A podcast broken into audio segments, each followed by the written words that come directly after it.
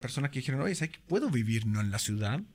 Y, y trabajar y funcionar y está todo perfecto explotaron estas parcelas en distintos lados y además las personas vieron, mira, ¿saben qué? A lo mejor en el futuro, yo hay otros que invierten como pensando en bajar flaps. Cuando yo ya me jubile, me quiero, ir, a mi parcelita, a mi parcelita eh, en, en Aysén y ver un río, pescar con mosca, en sueños.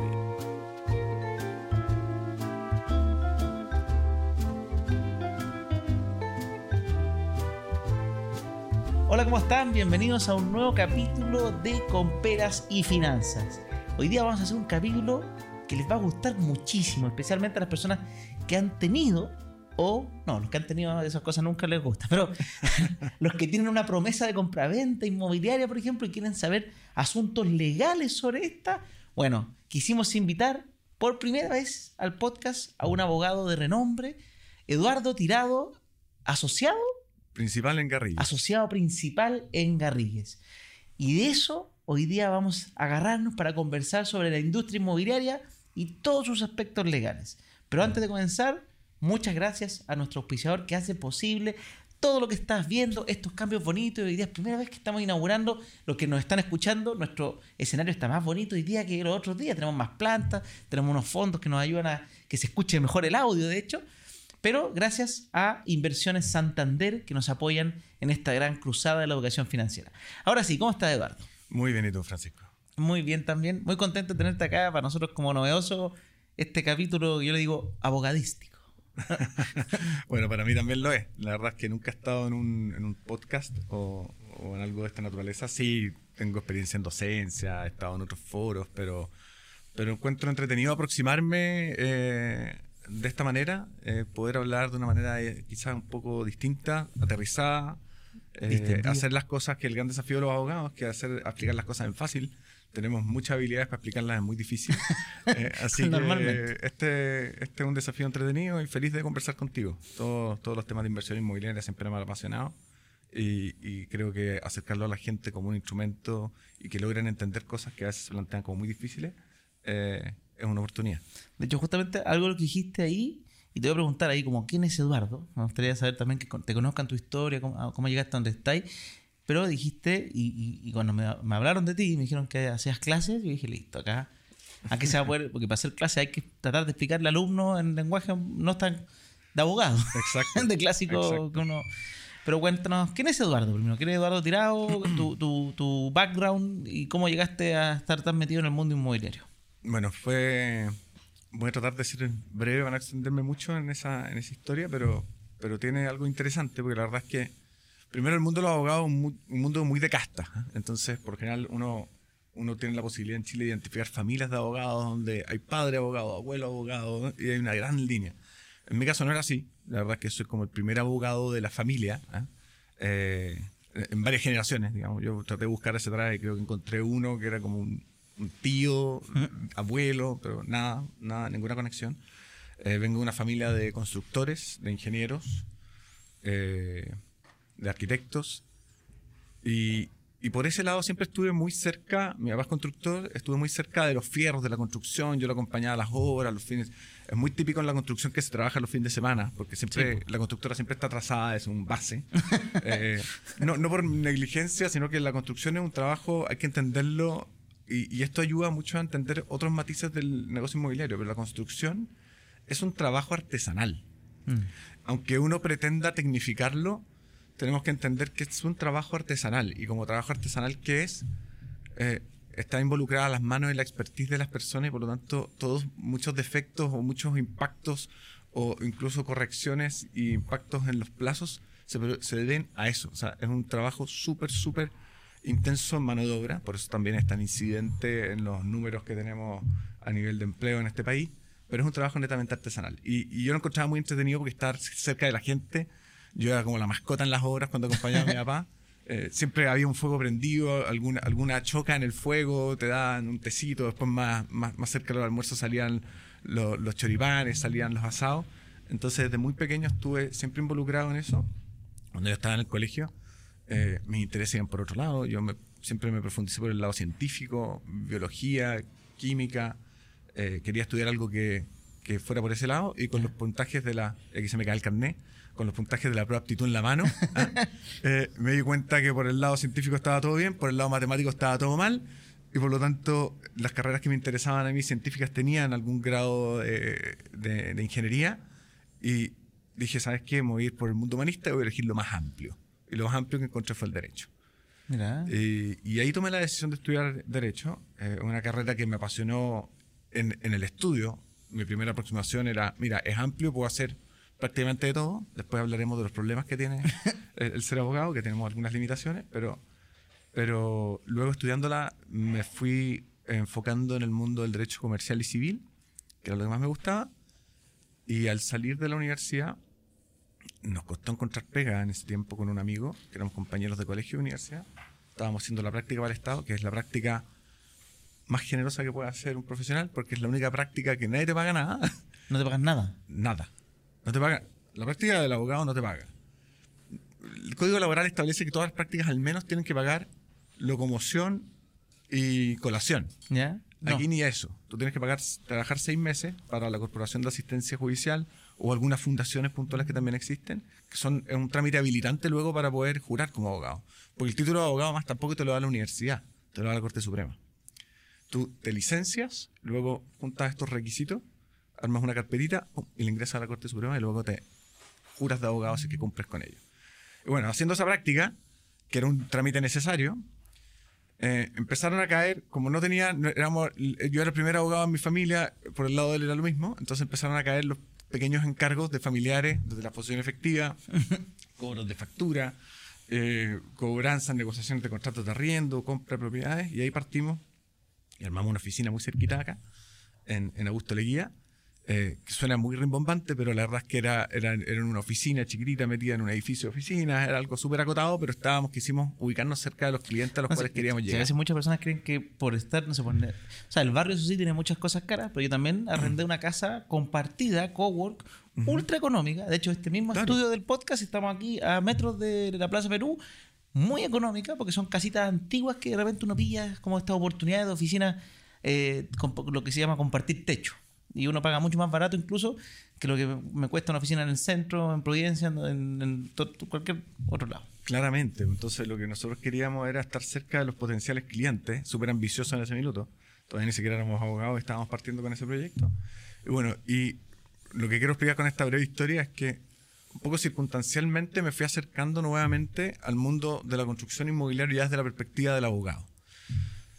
Y desde ese lugar luego pasé por varias oficinas de abogados. Nuestro proyecto medio como que fracasó, entre comillas, porque mi, mi partner quería avanzar más rápido en la vida, se quería casar, todavía no nos daba, teníamos altos y bajos, pero, pero una estabilidad como para sustentar una familia era más difícil. Él se fue a trabajar con, lo contrataron en una oficina de abogados. Después, desde allá, él me, me convenció de incorporarme a ese proyecto. Eh, yo me incorporé, eh, trabajamos cuatro años juntos ahí, y luego me fui a una oficina que se llama Barra Razón y estuve trabajando 12 años ahí, y luego acá en Garrigues, donde estoy hoy. Y ya desde ese momento yo ya tenía una dedicación de un 80 a un 70% a temas inmobiliarios. Perfecto. Y, y- y luego en el desarrollo de mi carrera me fui profundizando, profundizando, profundizando en, en temas estrictamente inmobiliarios, corporativos inmobiliarios asociados a, a las estructuras que armábamos para enfrentar proyectos inmobiliarios, proyectos inmobiliarios retail, proyectos inmobiliarios de multifamily, también aspectos inmobiliarios en bodegaje, en infraestructura, siempre en todas las transacciones de distinta naturaleza hay un aspecto inmobiliario que requiere que alguien del equipo participe, incluso cuando son parques solares, eh, termoeléctrica, proyectos mineros, siempre hay, siempre hay tierra. La verdad es que siempre alguien tiene que estar con los pies en la tierra, siempre hay alguna edificación, siempre hay que una instalación de faena, algo tiene que ver y por lo tanto siempre nos toca la posibilidad, tenemos el lujo de poder participar en mayor o menor medida en todas las cadenas de las distintas transacciones en las cuales hemos participado. Chicos, antes de seguir, quería contarles algo. Estoy muy contento con nuestro sponsor Inversiones Santander. Además de hacer todo esto posible, que sigamos aprendiendo, cállense que yo, bueno, soy cliente hace mil años desde que está en la universidad de este banco, pero no sabía todas estas cosas que me han ido diciendo para sponsorar, que es muy bueno. Primero que todo, desde la misma aplicación tienen una función que se llama ¿En qué invertir? Tú te metes a la app, pones clic en inversiones, por ejemplo, que lo acabo de hacer, y te dice una sección que dice te asesoramos con tus inversiones. Y ahí te ayuda a qué? A entender tu nivel de riesgo, a conocerte y después a elegir entre distintos fondos que incluso tienen fondos ESG, fondos en dólares, fondos en pesos, que puedes desde 5 mil pesos comenzar a invertir desde la misma app sin salir. Así que tremendo ahí, inversión en Santander y qué rico que nos estén ayudando a hacer la educación financiera accesible a todo el mundo. Así que vamos con el capítulo y espero que les guste este datito. Perfecto. Bueno, ahora sí quiero empezar a, a ligar lo, todo lo que es legal con el mundo de las inversiones. Eh, cuando te tocó o te toca trabajar con distintas inmobiliarias, eh, constructoras, obviamente el, tema eh, más del lado comercial no, no me idea abordarlo en este momento, o sea, vamos a ver si se da la conversa, pero cuando ya se trata del B2C, de, de, los que están viendo quizás que acá se compran un departamento para inversión o un departamento, algunos para vivir, obviamente ahí depende de quién nos esté escuchando, pero, pero enfocado en la inversión, yo me compro un departamento y lo primero que me encuentro, que suena legal, parte, porque uno piensa en la promesa, pero parte antes de eso es la reserva. Claro.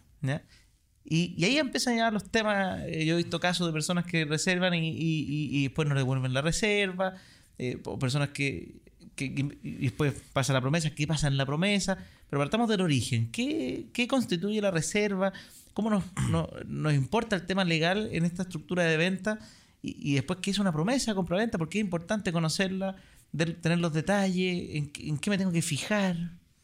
Mira, es, bien importante lo que, lo que mencionas porque de alguna manera Aquí, aquí hay que conjugar, digamos, lo legal con lo comercial, con, con y, que siempre hay una tensión. Eh, convengamos que que, en las metas comerciales eh, suelen haber tensiones entre el equipo comercial y el equipo legal. Los comerciales quieren lo, más rápido posible. Y los abogados siempre son los que ponen trabas y los que hacen que las cosas salgan difíciles y lentos. Entonces, claro, probablemente la, la, carta, desde el mundo de una carta oferta, una reserva, lo que me gustaría que estuviese ahí es muy distinto a lo que le gustaría al gerente comercial o al ejecutivo de la sala comercial de venta o el piloto. Eh, pero viéndolo desde la perspectiva del, del, oferente o del cliente que quiere reservar una unidad, un departamento, una casa, uno tiende a, como cliente, uno tiende a, subestimar la importancia de ese documento. Eh, y hay que tomarse algún grado de tiempo, pero también está probablemente la presión de la sala de venta que te dicen, mira, bueno, firme ahora, tengo una persona que también la quiere eh, y, es justo la casa que a usted le gustaba en tal ubicación o el departamento con tal orientación. A veces así nomás, oye, reserva. Claro, claro, haga un depósito en la reserva, que sé. La verdad es que eso, o sea, si es que hay algún documento, yo recomiendo siempre mirarlo con mucha atención porque con ese sentamos las primeras bases del negocio que van a acelerar con la inmobiliaria. Y sientas las bases, no solamente uno se fija en qué cosas. las primeras cosas que te vas a fijar que son las evidentes y obvias precio, ¿cierto? Y el objeto. El precio del inmueble, en el fondo. El precio, el precio del inmueble y el objeto, que es el inmueble mismo, digamos, el departamento tal o cual, o la casa tal o cual, donde está ubicada, que esté bien individualizada. Pero hay que mirar todos los aspectos periféricos que son los que te pueden generar mayores o menores malos ratos. Por ejemplo, si es que en ese documento se contempla que si es que tú necesitas un financiamiento para comprar esa unidad, si ese financiamiento o la obtención del mismo es condición o no del avance del negocio.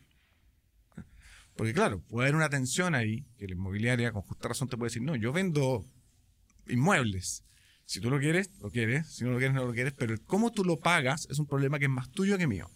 Hay otras que tienen una posición bastante más comercial que dicen, no, sabes que yo entiendo que la gente necesita financiarse para comprar esto, entonces yo te acompaño en este proceso e incluso si es que no logras obtenerlo por una razón asociada a tus rentas, qué sé yo, bueno, eh, para atrás y sin golpes y el negocio se deshace y te devuelven la plata.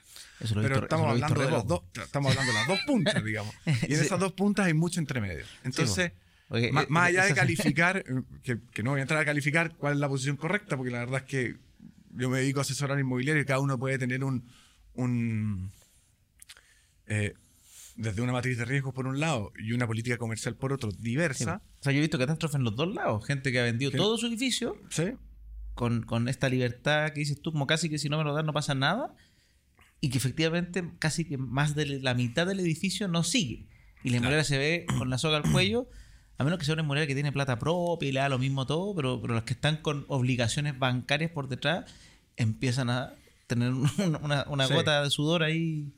Mira, hay algunas inmobiliarias un poquito más sofisticadas que entienden que este es un problema, es un problema mutuo y por lo, y por lo tanto ayudan y de hecho califican junto al cliente, le hacen una precalificación para darle desde ya luces si va a ser posible o no que obtenga el financiamiento que requiere. Perfecto. O sea, tú vas a elegir un determinado departamento, ven tu capacidad de pago del, del- del anticipo, pie o como quieran denominarle, digamos, y el resto a financiar, la misma inmobiliaria te dice, bueno, veamos tus rentas, vamos, y te anticipan porque tienen experiencia, porque saben cómo funciona el sistema, si es que tú vas a tener o no algún problema, y como que tienen, te ayudan incluso en la preaprobación, tienen llegada directa a los distintos bancos y te ponen en contacto directamente. Eso pasaba pre, eh, pre-octubre, pre-pandemia, hoy día todo está mucho más difícil. Pero en su momento eso funcionaba así, funcionaba bastante bien, con lo cual la cuota de desistimiento al final por falta de financiamiento era bien menor. Estamos hablando de la época dulce ¿ah? Eh, eh, del negocio inmobiliario, cuando todo funcionaba, cuando las tasas estaban a monto Hay- razonable y el banco y los bancos estaban financiando con bastante 90% velocidad. a casi que tasa de 1, coma algo, 2%. Exacto. Que ahí, para quien no sabe, porque hoy día obviamente hay personas que están recién introduciéndose en el mundo inmobiliario eh, y hay personas que quizás son más antiguas, que vivieron en otra época en las tasas del 10%, aunque los precios eran distintos también. Pero yo les digo como la, la época dorada o la década dorada, yo diría que está como entre el 2010 2020. Sí. Porque el cuando fue el estallido social, no fue inmediato que pasó a un, un quiebre en el mundo inmobiliario, se demoró un tiempo, fue más bien para los retiros. Ahí yo diría que Sí.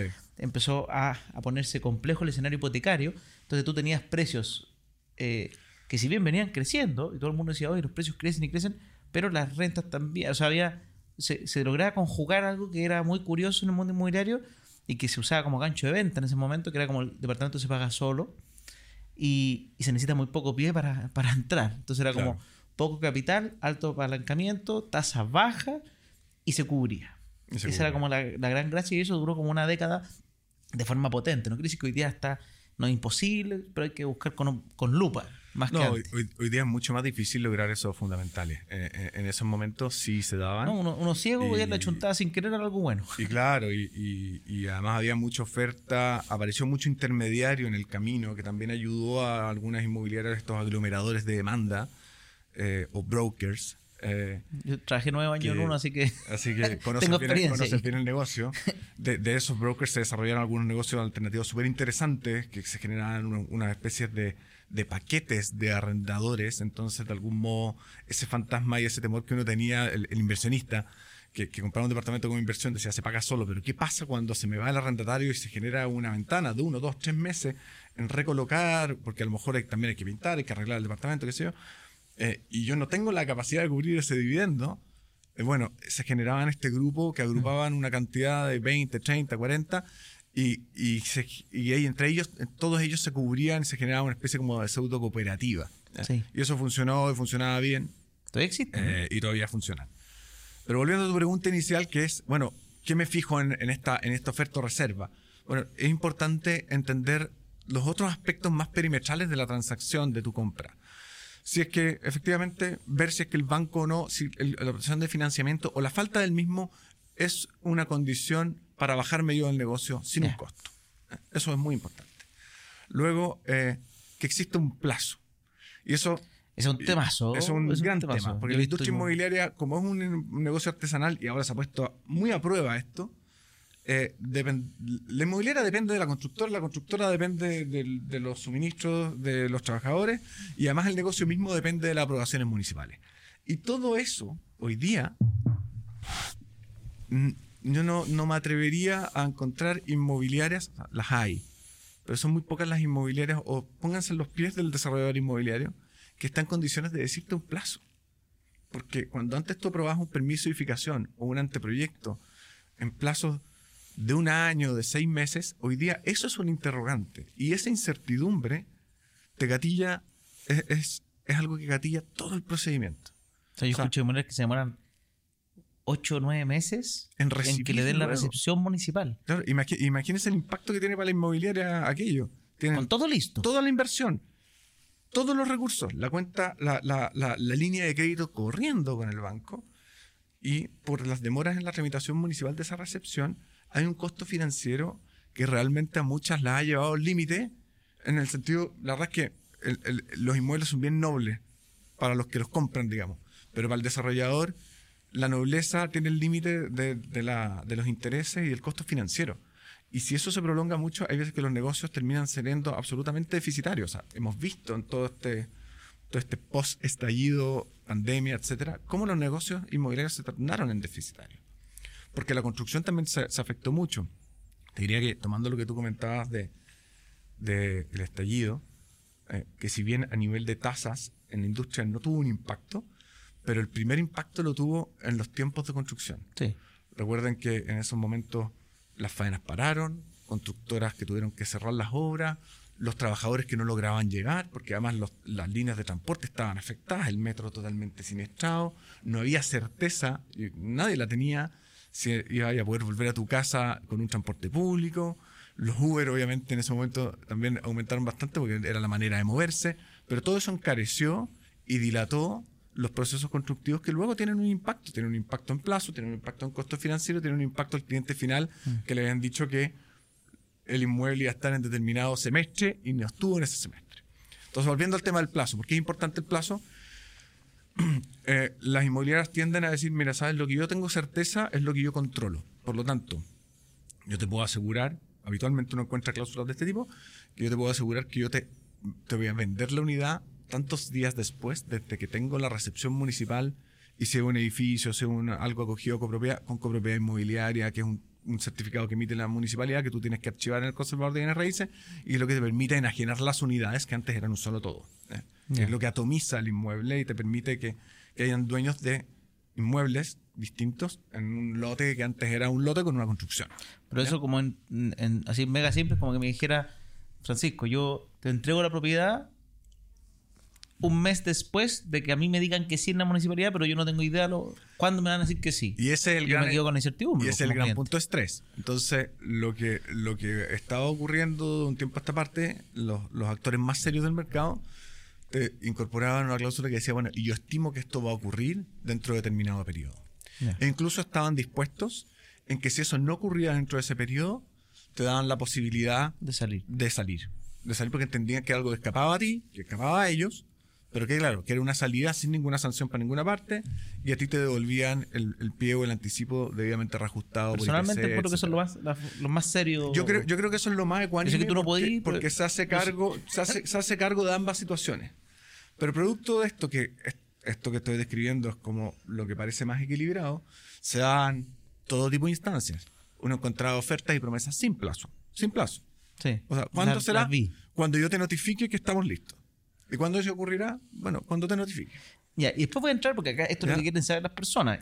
Si me pasa eso, yo fregué, tengo posibilidad de alegato, o sea, yo puedo, quizás no me enteré porque nunca viste capítulo, nunca me, hablaron nada de temas legales y de repente firmé sin pensar nomás, dije, ah, no, hombre, y después me encuentro con esta y llevo, no sé, dos años que no me... ¿Yo puedo alegar de alguna manera o esto ya está fregado porque producto, privado? Producto de distintos problemas de algunos actores que han sido menos, menos conscientes de la, del cliente, que te diría que son los menos. ¿ah? La mayoría de la industria y, las inmobiliarias que son más permanentes en el, en, el, en el, actuar acá tienen estándares bastante altos. La Cámara Chilena de Construcción también ha definido ciertos estándares que, que, que van orientados a lo que hemos hablado previamente. Casi siempre los problemas son por los menos. Pero lamentablemente, lamentablemente han habido algunos que son más disruptivos y que han llevado las cosas al extremo y que eso ha, ha implicado lo que ocurre habitualmente cuando pasan estos fenómenos, y después podremos hablarlos de otras industrias, digamos, como el mundo rural, que es un temazo, pero, pero, ah, lo, que, ocurre es que se ha llevado a sobre reaccionar y hoy día tenemos un CERNAC muy activo revisando las promesas, instruyendo y generando oficios y sanciones a las inmobiliarias que vulneran determinados derechos, que no me voy a extender ahora porque da primero fome explicarlo y es muy detallista, pero, pero luego podemos, por último, yo le puedo hacer llegar a Francisco los pronunciamientos del CERNAC al respecto, pero han ido sobre regulando y apretando la industria en estos aspectos, pidiendo más formalidad y en algunos casos, claro, yo creo que excediéndose desde mi punto de vista a determinados ámbitos donde se desentiende el espíritu, yo entiendo el espíritu y es bueno, en el fondo, la, el SENAC está buscando proteger al consumidor, pero el SENAC no entiende la industria con profundidad, por lo tanto no, no, ha, no ha recogido la naturaleza del negocio y en algunos casos se están imponiendo algunas sanciones y reglas que van a terminar, eh, fin- finalmente todo esto tiene un impacto en precio. Van a terminar apretándolo y pide, pide, pide certeza donde un poco es difícil otorgarlas hoy día porque no depende ni del desarrollador, depende de la tramitación municipal, que también hay un proyecto ahí que quieren tratar de agilizarlo, pero tenemos muchos nudos que han impactado en esta certeza que es la que quiere el cliente y que es razonable que la tenga. ¿ah? Entonces, eh, te diría que ahí tenemos, hay un desafío como industria, hay un desafío también a nivel legislativo, que lamentablemente la calidad legislativa no siempre ha sido la mejor, eh, pero hay algo que hacer. Perfecto. Pero igual, a, lo que voy, yo como cliente, no me sale el plazo, yo podría alegar, en alguna- tengo instancias para alegar. Para, para Sí, sí, hay argumentos jurídicos para alegar contra una promesa que no tenga plazo.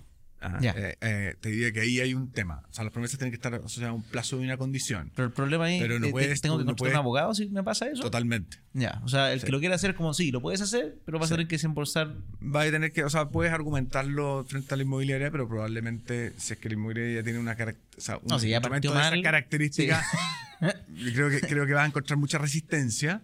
eh, pero hoy por hoy, te insisto, o sea, los que asesoramos, quiero decir bien a las inmobiliarias, porque la verdad es que somos muchos que estamos en esta línea, Pongan estamos un plazo. considerando con- estos aspectos. Ya, O sea, perfecto. Ya, pero el plazo una es promesa sin plazo no, no, no es muy serio. O sea, mejor no entrar ahí. Yo siempre O digo sea, yo arrancaría. Exactamente. Yo arrancaría. Una- si alguien, Eh, si una inmobiliaria te dice, inmobiliaria que dice, mira, oye, yo aquí no tengo plazo, Y además, porque además tú estás haciendo un esfuerzo económico importante. Si para esa gente ese anticipo no es, no, no- no es cualquier cosa. Puede ser la inversión más son grande de sus ahorros. Mm. ¿ah? Eh, pero bueno, la primera aproximación son estos documentos preparatorios, que son esta oferta, esta carta oferta, esta reserva. Las reservas, la verdad es que a mí, en lo personal, no me gustan mucho como cliente. Yo prefiero pasar un documento más definitivo la promesa. cuando tengo la posibilidad, vamos directo a la promesa. No es que tiene que reservar. Bueno, ok, ¿y cómo reservo? Muchas veces te hacen dejar un cheque que ni Sí, siquiera se cobra. sí, o te- es como una, es 100 una- es una 200 seña lucas. porque tú estás pidiendo, veámoslo del otro lado, si no, es que, eso- no es que la inmobiliaria sean todas malas. Lo que tú estás pidiendo a la inmobiliaria es que saque de la venta una unidad, que te la bloquee. Por lo tanto, hay un costo, hay una oportunidad y, por- y- y queremos queremos entender que eso tenga alguna seriedad detrás porque efectivamente estoy renunciando a la posibilidad de vender esa unidad a un tercero. Sí, po. yo lo que le decía a la inmobiliaria en ese minuto es que tú, la reserva dure no sé, 15 días post que tú le mandes el Por lo- papel y si no, que se devuelva la plata y que sea como un perdiste la oportunidad. Por lo general es así, eh, pero, pero en, en muchos casos lleva asociada una sanción. Sí, Porque igual hay una, hay una falta de seriedad, digamos. Salvo que tú justifiques por qué no avanzaste en el proceso de la oferta, de la reserva a derechamente la promesa. Yo creo que pasar de reserva oferta promesa no tiene mucho sentido. Tú, si bien pasas o de oferta o reserva, alguno de esos, a promesa, A promesa. o derechamente a promesa. Promesa es el contrato idóneo para poder acordar la venta futura de un inmueble. Y, Ya. y ese es el contrato donde debiera estar todo. ¿Qué debiera estar? Debería estar el plazo, deberían estar las condiciones, debería estar hacerse cargo de ciertos aspectos que van a ocurrir. ¿Qué pasa si es que hay retrasos? Caso fortuito, fuerza mayor, ahí tenemos eximientes de responsabilidad que no, no necesariamente deben estar en la promesa, pueden estar recogidos, pero la verdad es que la normativa civil los contempla, por lo tanto uno sabe que Eso si te hay un evento de caso fortuito, fuerza mayor, es algo que es imposible resistir a las partes y que, y que uno debiese regularlo bien en la promesa para que la, per- para que la persona que no está instruida en estas cosas entienda cómo opera.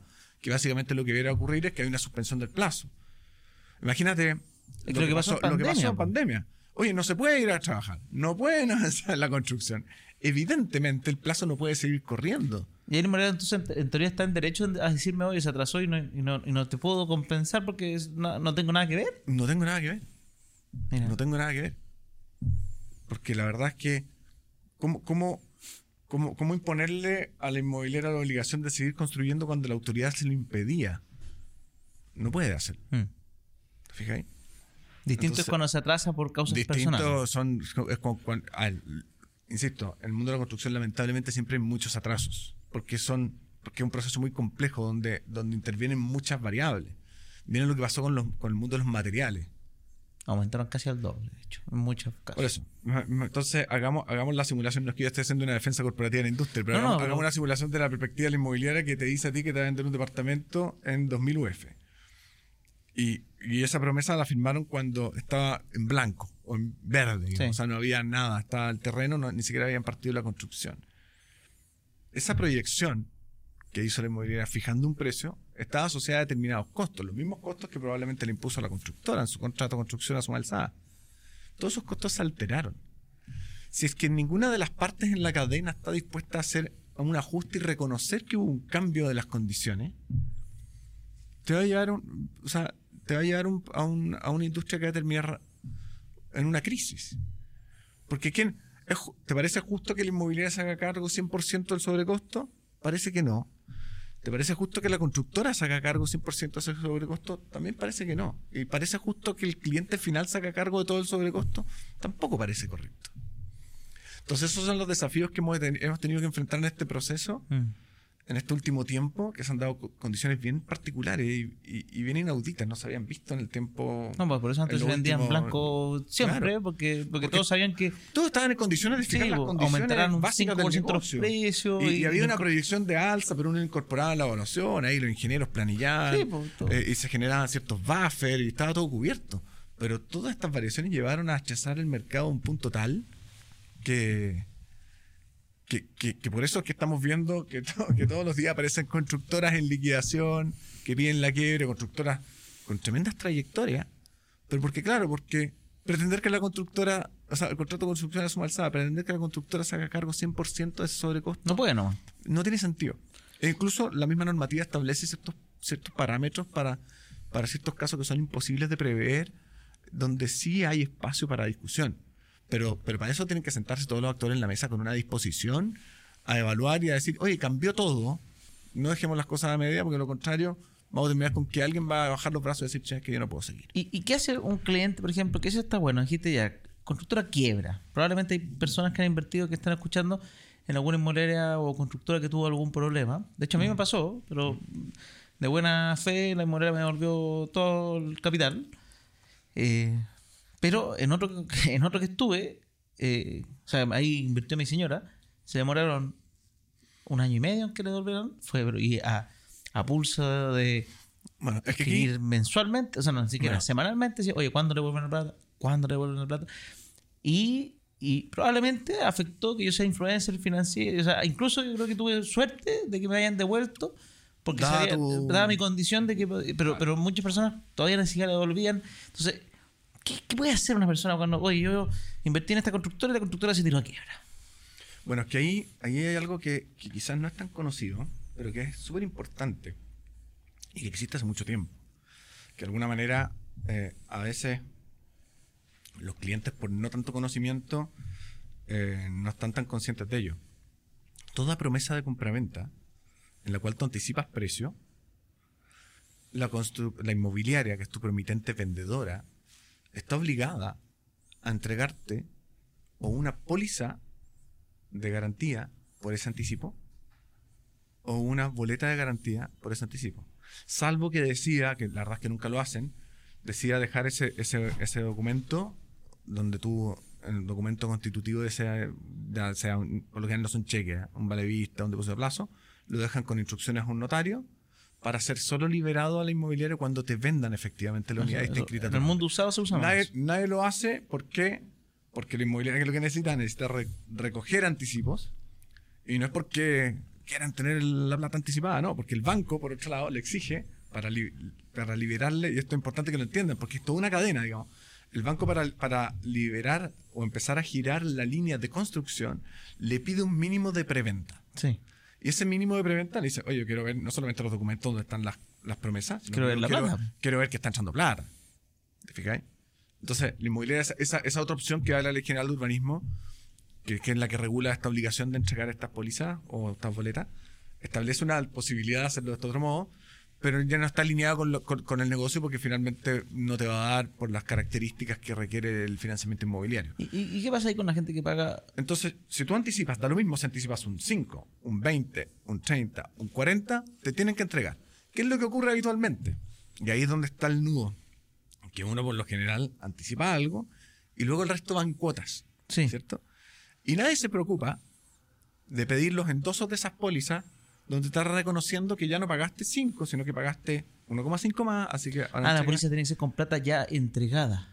por cada, por cada monto que tú le entregas, la inmobiliaria tiene que entregarte una póliza. Y si va incrementando, tú estás, tú estás en tu legítimo derecho de pedir que te entre- te entreguen los endosos de esas pólizas, incorporando Esas y reconociendo esas cuotas que has ido tú avanzando. Entonces luego, si es que en el escenario es 3, oye, la inmobiliaria me llamó, me dijo que la constructora quebró. Por lo general, cuando pasa eso, lo que hacen las inmobiliarias, y he visto muchísimos de estos casos en este último tiempo, es finiquitar rápido con la constructora, ojalá antes de que entre en proceso de liquidación concursal, porque ahí ya tenemos que hablar con otra persona, yo no la gente de la constructora, empecé a hablar con un liquidador, o antes que empiece dentro de un proceso de reorganización, que también cambian algunas normativas donde ya hay un espacio donde no se puede En el que yo pasó eso, la reorganización. Claro, entonces, Y me ofrecieron salir antes porque el proyecto iba a subir los precios. Me dijeron, si querés quedarte, lo que tú compraste en 1400 no existe. Tendrías que volver a comprarlo en 2000. Y dije, no, prefiero salir. Claro. Que genial que te han, dado la, te han dado la opción. Por lo general, las inmobiliarias lo que hacen antes de llegar a, ese proceso, a esa posición tan compleja de la constructora, negociar con la constructora, salir y cambiarla. Y si entran algunos de estos procesos, bueno, también tienen que cambiarla porque tienen que seguir construyendo. En la reorganización es distinto, pero, pero tienen que seguir construyendo. Pero va a tener un impacto en plazo de todas maneras. Sí. Y un impacto en costo también, porque invitar a una constructora a construir un proyecto que está a media ejecución siempre es más caro. Siempre es más caro, siempre van a encontrar las constructoras que parte de las cosas que se hicieron no, no son como ellos lo hubieran hecho, entonces a lo mejor hay que desarmar o demoler parte o ajustar, porque además hay una tremenda responsabilidad. Imagínate tú, em, vas en el piso 10 de un edificio de 20 pisos y no sabes está todo el libro de obra, hay un montón de certificaciones, pero igual tienes una incógnita como constructor de cómo se hizo, lo- cómo se hicieron los Si va a primeros seguir pisos. tu línea, el Si están bien, no, si están bien hechos. Ah. Porque un error va a tener impacto en lo que tú vas a terminar de hacer y hay una responsabilidad del constructor. Sí. Entonces, ahí hay, hay muchas puntas que se estresan, pero desde la perspectiva del cliente, en cualquiera de esos escenarios, tú tienes la posibilidad de ir y agarrar mi póliza, sabes que devuélvame la plata, sino que yo tengo la póliza. Pero, ¿cuál es lo importante? Volvemos al punto inicial, yo necesito un plazo. ¿Por qué? Porque no póliza- puedo cobrar la póliza antes que el plazo esté vencido. Ah. Entonces, yo puedo tener una te, te puedo te- tener súper claro que va tan atrasada la- la- el proyecto que probablemente, o es evidente, que no van a cumplir el plazo. Pero hasta que no llegue ese plazo, la verdad es que yo no debiese cobrar esa póliza porque todavía no ha ocurrido el incumplimiento. Independiente que yo esté seguro que va a ocurrir. Pero como jurídicamente tengo que esperar a que ocurra y, pum, y luego voy donde mi compañía de seguro. No tengo ni que hablar con la inmobiliaria. Voy con la compañía de seguro que emitió la póliza. Señora, yo vengo a cobrar esta póliza porque la verdad es que me tenían que vender esta unidad y mira el plazo, no me la han vendido, aquí está. Ya, pero ahí es importante lo que dices tú. La póliza tiene que salir el monto que yo tengo la- toda la plata ahí. Claro. O sea, los que están comprando en blanco, en verde, con cuotas, Tienen que preocuparse. leer su póliza. Yo creo que nadie lee la póliza. O sea, nadie. Porque aparte la póliza te la entregan después. Muchos Tú ni la- firmas y la ni póliza- la piden. ¿ya? Muchos no se las entregan después. No, porque tú firmas y te dice, hay Y una parte en blanco en la promesa que dice póliza, número, y no dice, y, y- y te la van a poner después. Claro. Y en teoría debería llegarte la póliza junto con la, Con la promesa, notori- con la promesa notariada. Porque de hecho el notario, y ahí está, ahí está un poco la restricción, la ley establece que el notario no va a autorizar una promesa Sin póliza. en la cual exista un anticipo que no exista esa póliza o esa boleta de garantía. Por lo general, porque hablo todo el rato de póliza, porque lo que se usa en la industria es la póliza, porque la boleta de garantía financieramente es mucho más cara. No, para el inmobiliario le cuesta mucho. Y es un producto que, que la póliza de garantía dentro del mundo de los seguros de garantía vino a, a cubrir y a tratar de homologar el producto de boleta de garantía a un costo inferior. Ahora, dicho sea de paso, esto es lo que ocurre y esto es lo que hay que hacer. ¿eh?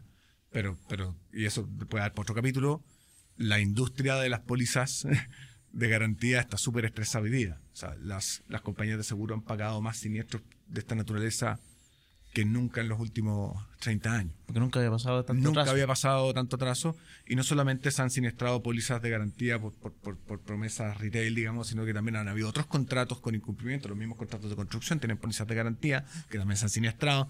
Entonces, en el fondo, ¿qué es lo que les pasa a los seguros? Les pasa lo que nunca les gusta hacer. Que Pagar. hoy día la industria de seguros está pagando, pagando, pagando, pagando. eh, en circunstancias que antes era un negocio financiero donde ellos cubrían, cubrían, cubrían y eran siniestros que no tenían lugar. Perfecto. Y ahí, ya, pero entonces, bien, bien importante, uno, tener tu póliza y preocuparte que esté con el dinero que yo voy a poder cobrar. Porque lo, por lo que entiendo, si yo pagué, por ejemplo, 400 lucas nomás de anticipo y el resto en cuotas para futuro, la póliza entonces va a estar por 400 al principio. La si es que primera no me la endosan. Sí. Y yo luego tengo que estar pidiendo, oye, eh, a, a la fecha llevo todo esto, ¿me pueden mandar el endoso la póliza incluyendo? Eso te- nunca, yo creo que no conozco a nadie que me lo haya pedido en todos los nueve años que trabajé en el mundo inmobiliario, nunca en la vida alguien lo pidió y no tengo certeza de que las inmobiliarias lo hayan hecho.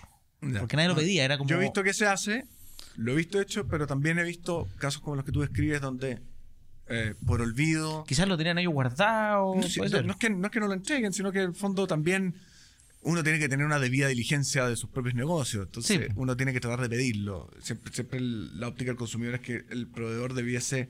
el- Darme todo siempre. Darme todo mucho más y, y está bien. Pero, pero independiente de que eso debiese ser así, y, y conozco inmobiliarias que lo hacen por defecto, eh, uno también tiene que poner un gradito de diligencia en los, Sí, pues si estáis en los poniendo- aspectos propios. Si pagando es- 10 es millones de pesos. no menor, es una propiedad que para ti es importante.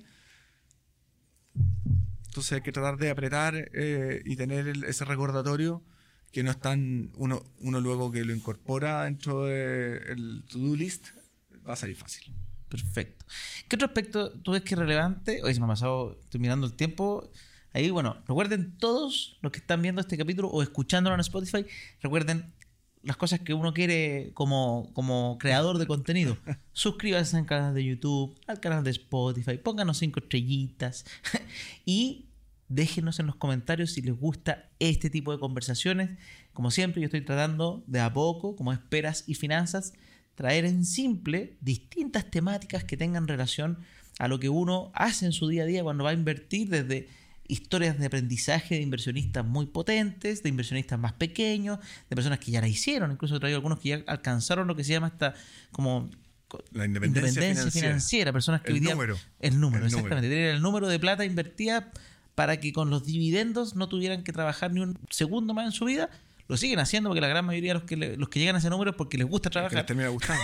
sí, pero, pero se siente con una tranquilidad distinta. Obviamente es distinto ir a trabajar sabiendo que si, si tengo un accidente y me quedo sin mano, voy a estar de por vida correct- bien. En, en cambio, ir a trabajar pensando que mañana no puedo seguir si me, si me quedo sin trabajo es distinto. La sensación, por lo menos. Claro Entonces, desde esa historia hasta también el capítulo pasado estuvimos con el presidente de las aseguradoras que para que nos cuente un poquito el mundo de, lo- de los seguros de vida. Ah, mira. Este, de la, se me olvidó cómo se llama la sigla de la, de la- de la Cámara de las Aseguradoras de Chile. Pero súper interesante porque eh, de la jubilación, de las pensiones. Se preocupa Bueno, mucho de eso- las pensiones. y- y es- y ese, el mundo de los seguros de vida eh, es un O sea, actor muy seguro. relevante en la industria inmobiliaria, porque la verdad es que invierte muy fuerte en activos inmobiliarios para poder calzar, invierten en activos de renta inmobiliaria de distinta naturaleza, ya sea oficinas, eh, centros de distribución, parques industriales, todo tipo de proyectos, buscando calzar esos flujos con las obligaciones que va tomando la compañía de seguro en los seguros de vida. que de ahí eso- salen pensiones, de hecho. De ahí salen las pensiones de la gente, si en el fondo no, no- no salen de... No, no es que inviertan la plata en, en- en acciones, pueden hacerlo, digamos, pero, lo que pasa es que este tipo de instrumentos eh, inmobiliarios y financieros les dan bastante seguridad al flujo. Exactamente. Pero bueno, suscribirse y volvemos a las últimas preguntas. Plazo importantísimo, por lo que entiendo el plazo incluso incide en la póliza, entonces, o sea, sin Entonces, tener muy importante, si no- claro. no, tener plazo significa que incluso quizás no estoy resguardado, o sea, la póliza puede valer huevo en ese sentido si no tiene plazo. Lo que pasa es que, claro, tú- lo que tú tienes que pensar en tu póliza o desde la perspectiva de una promesa comprador, te estoy diciendo, yo estoy asumiendo la obligación de comprar, ellos están asumi- asumiendo la obligación de vender. Perfecto. Sujeto a determinadas condiciones, pero yo tengo que tener claro cuándo, cuándo se constituye un incumplimiento, cuándo tiene que tener lugar esa obligación. Para que la póliza es- Ese cuándo puede estar supeditado a una condición, cuando ocurra algo, o la llegada de un día determinado.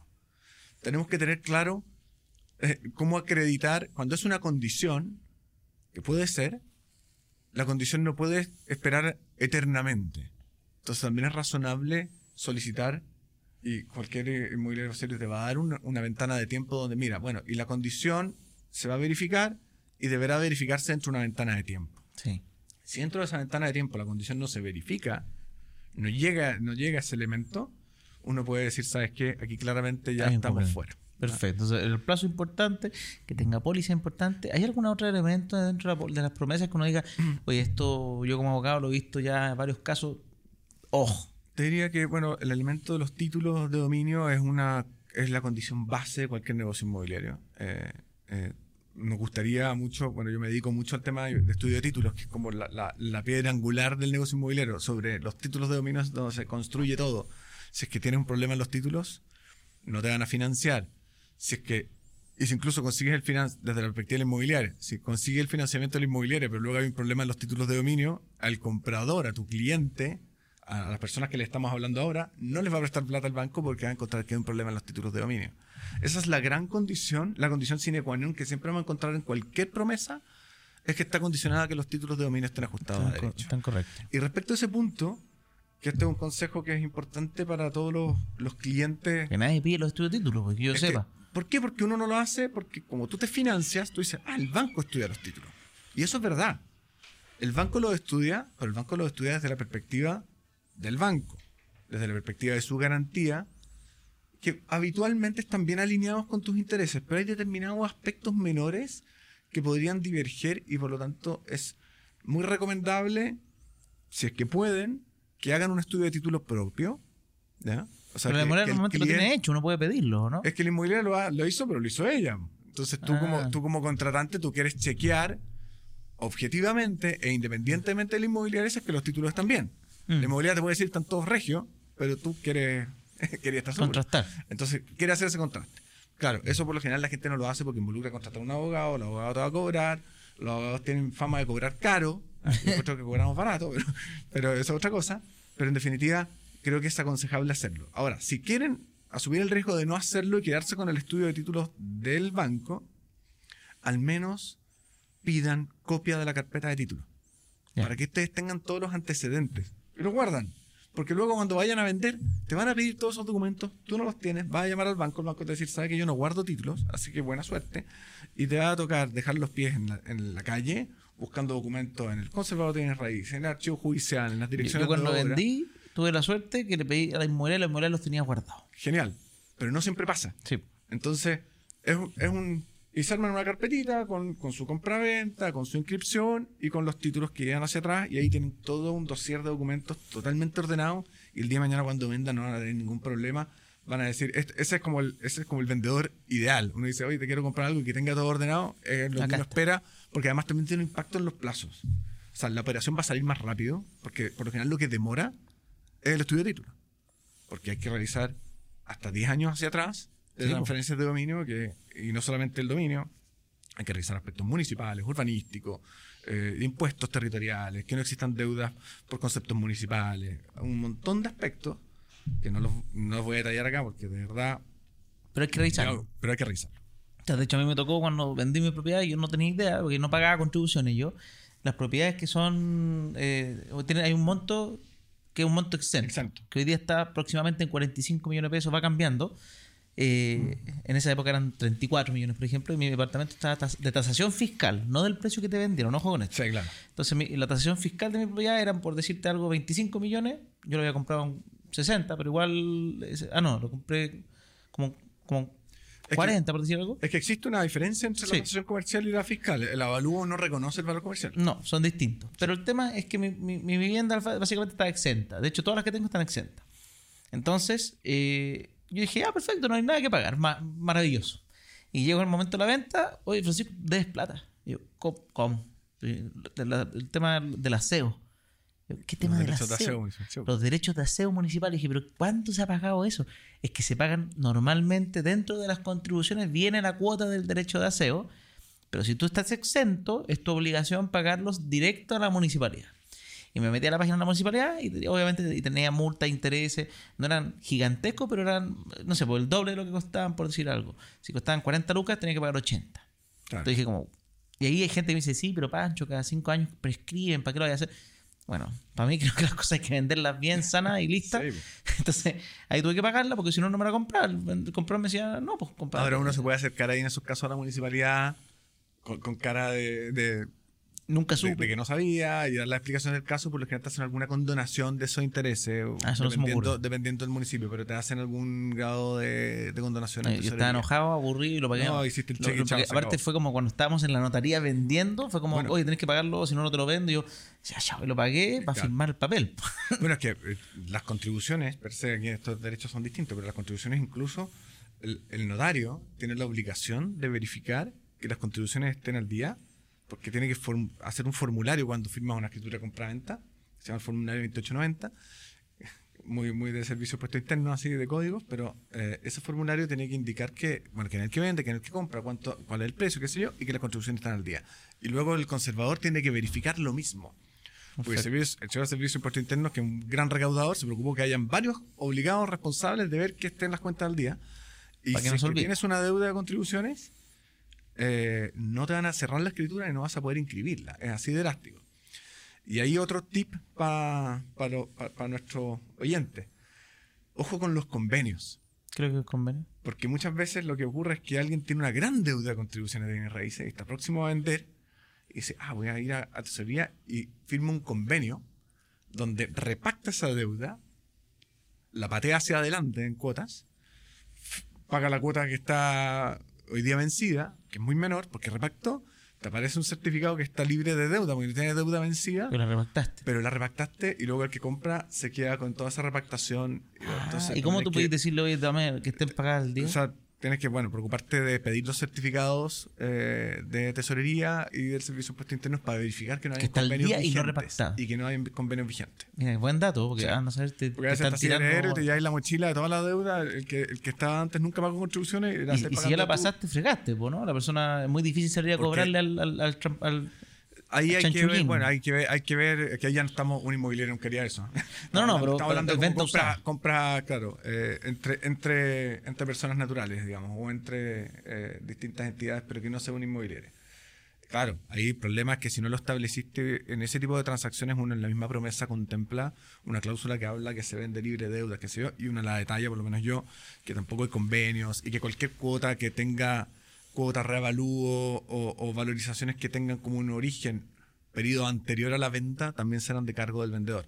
Ahora, bueno, eso te da un derecho, evidentemente, al día de mañana, si es que eso ocurre, ir a reclamarla, pero como todas las cosas, si es que alguien no cumple sus obligaciones, la manera de obligar a que la gente cumpla es terminar que el tribunal los obligue a cumplir. Entonces, Perfecto. es una solución, te da una acción, un título, tienes un, un derecho para exigir, pero tienes la lata de tener, verte sometido a un proceso jurídico dentro de un proceso judicial, contratar abogados y una batalla que uno las busca evitar. Lo que nosotros buscamos siempre es anticiparnos y evitar juicios.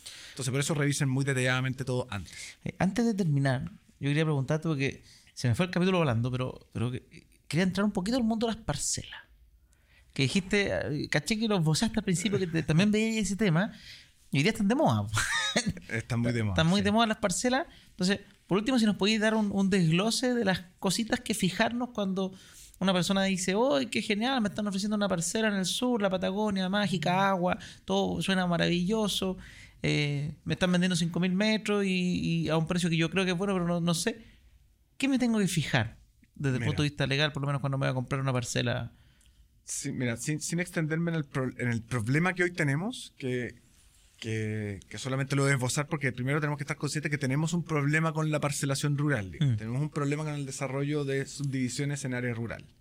Y ese problema viene motivado por distintos factores, y en otro capítulo quizás lo podemos ver con más detalle, pero en el fondo viene motivado por que la planificación territorial nuestra, que es un nombre que como que suena a cualquier cosa, pero para los chilenos de a pie, los instrumentos de planificación territorial son los planes reguladores. Los planes reguladores nuestros se actualizan muy poco, a destiempo, van siempre a ras. Son como los pepe rojas de la, de la regulación. Llegan tarde, tarde, tarde a la jugada. ¿ya? Perdón, Pepe, yo soy hincha la U, pero, pero es así. Entonces, el problema del plan regulador es que llega muy tarde y la, y, la, y la ciudad, la gente, las necesidades van más rápido que lo que la planificación establece. ¿Cuál es la idea del plan regulador? Que dice, yo, ¿dónde yo quiero que viva la gente?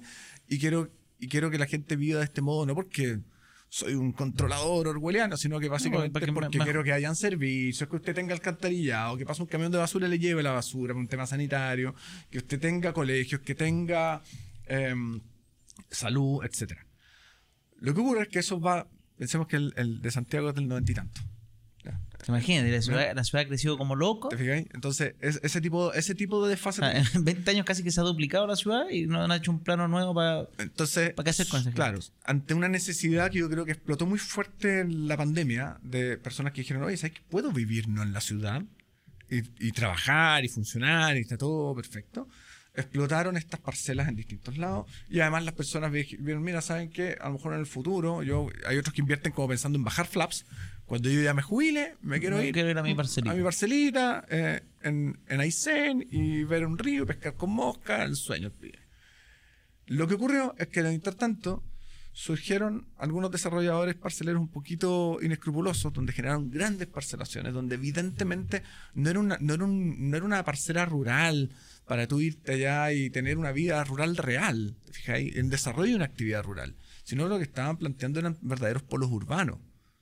O sea, tú no puedes pretender que en un lugar donde hay 200 y tantas parcelas, donde van a haber 200 y tantas familias, no vaya a haber un impacto en un nivel de densificación extremo, son parcelas de 5.000 metros. Entonces, eso llevó nuevamente a una sobrereacción, sobreregulación y salieron algunas circulares eh, Cortemos del todo, SAC. en vez de- en no, vez no, de- se, no, se, se paró todo, no se puede, no se puede. A ver, lo que usted tiene que hacer, no necesitaba eh, que el decreto ley 3516, que es el que regula esto, dejase de aplicarse. Lo que necesitaba es fiscalizar. Fiscalizar si efectivamente en esa parcelación estaba, eh, habían argumentos para sostener, y un poco las circulares que querían hacer eso, pero evidentemente se les pasó totalmente el tajo, eh, el tejo en fondo. Pero lo que tú quieres, tienes en- herramientas suficientes para fiscalizar que efectivamente sea una parcelación rural, de una actividad agropecuaria agrícola, donde eso no implica que tú no puedes tener una casa, porque tú puedes tener, la gente que vive en el campo tiene casa, pues tiene que Sí. dormir en algún lado. Pero a rea- real- verdaderos polos con algunos proyectos que tenían reglamento de qué, de qué características eran las casas, que los cierros aquí y allá, gastos comunes, eh, quincho, eh, clubhouse, eso evidentemente no es una parcelación rural. ¿ya? Entonces, ese tipo, es- esos dos extremos llevaron a que hoy día tuviéramos, tuviéramos una gran discusión y estamos discutiendo. Ahora, si es que yo voy a comprarme una parcela, porque me interesa, ¿qué es lo que me tengo que fijar? Yo ahora recomendaría que se fijen primero que el plano de subdivisión del SAC esté aprobado y esté inscrito en el conservador de bienes raíces. Porque de lo contrario van a estar promesando una situación que va a estar sujeta a la condición que así se hacía antes en el fondo, sujeta a la condición que el SAC te apruebe ese plano y se archive la resolución respectiva, pero el cuándo va a ocurrir hoy día es la gran interrogante. Yo conozco casos que llevan un año esperando la aprobación, otros casos que llevan más tiempo y otros casos que probablemente nunca van a ser aprobados. Entonces, si es que tú no quieres tener esa incertidumbre, una herramienta de certeza es que el que te esté ofreciendo vender esta parcela ya esté en condiciones jurídicas de venderla. Y eso solamente ocurre cuando ya tienes el plano eh, aprobado y archivado en el Conservador de Raíces con la certificación del SAC de que cumplen los requisitos de la subdivisión rural bajo el decreto ley 3516. Perfecto. Entonces eso primero, o sea, que tengan rol propio, que esté en su día, que esté aprobado. Totalmente. Ya, eso es súper importante para los que están comprando. Y Otro, otro elemento que es evidente, que hoy día de hecho la circular del SAC lo contempla, pero que tengáis acceso. Eh, Que es una pregunta que es como, es como obvia, pero hay que hacerla. Bueno, ¿y cómo llego yo a mi parcela? No, usted llega, bueno, y eso tengo una servidumbre a mi favor. ¿Me puedes entregar los antecedentes de la servidumbre para saber que el día de mañana voy a poder llegar a mi parcela? no hay gente que Y- no tiene. Yo he visto parcelas que Y que está, las del medio están como al medio. Eso es y tenés- mediterráneo. Y tenés que pasar por la parcela del otro. Es que no hay problema si puedes pasar, porque la servidumbre es un derecho de paso y el otro te lo tiene que permitir. Pero si no tienes ese derecho hoy día constituido, es un derecho que vas a tener que tú constituirlo Tienes que después. pelearlo con el vecino. Entonces, o te pones de acuerdo, o vas a tener que demandar la servidumbre y te compraste una parcela de agrado y vas a ser una parcela de desagrado. Porque- porque- Ya, muy importante también ese tema entonces. sé cómo excedo, cómo llego. ¿Cómo llegó a mi parcela? Exacto. Hay cosas que preocuparse cuando están entrando, entrando al mundo de las parcelaciones. Bueno, no quiero quitar más tiempo, no quiero que se haga más extenso. Para Eh, latearlos, porque los abogados tendemos a latear. pero- No, yo creo que estuvo muy entretenido, se me pasó volando las- las preguntas que hacíamos y todo. Y como siempre, invitadísimos a que continúen la transmisión como todos los jueves o miércoles, a veces lanzamos los miércoles los capítulos, que sigan al podcast, que lo comenten, nos ayuden a hacerlo crecer. Y muchas gracias a Santander Inversiones por apoyarnos en esta iniciativa. ¿Para qué? Para que todo lo que es mundo de las inversiones, de las finanzas personales, de las deudas, de todo lo que esté relacionado para hacer crecer nuestro patrimonio, básicamente, se pueda acceder de forma simple, sencilla. Estoy y agradecerle a ustedes por la sintonía porque estamos ya varios meses, llevamos como siete meses en el top 10 de los podcasts más escuchados en este país, que me encanta porque estamos ahí al- ahí peleándola siempre con el ocio, que me encanta también, si entretenido obviamente Es uno a veces- necesario. sí, pues es necesario, uno se quiere desconectar, pero qué bonito saber que las finanzas personales toman un puesto relevante dentro de los otros podcasts que tienen que relación más con la entretención. Muchas gracias ahora, ahora sí que sí. Eduardo, por Oye, todo lo que. Lo pasé muy bien, también se me pasó muy rápido. eh, fue entretenido y, disponible siempre para cuando necesite más preguntas al respecto. Perfecto. Estén todos muy bien y nos vemos en otro capítulo de Con Peras y Finanzas.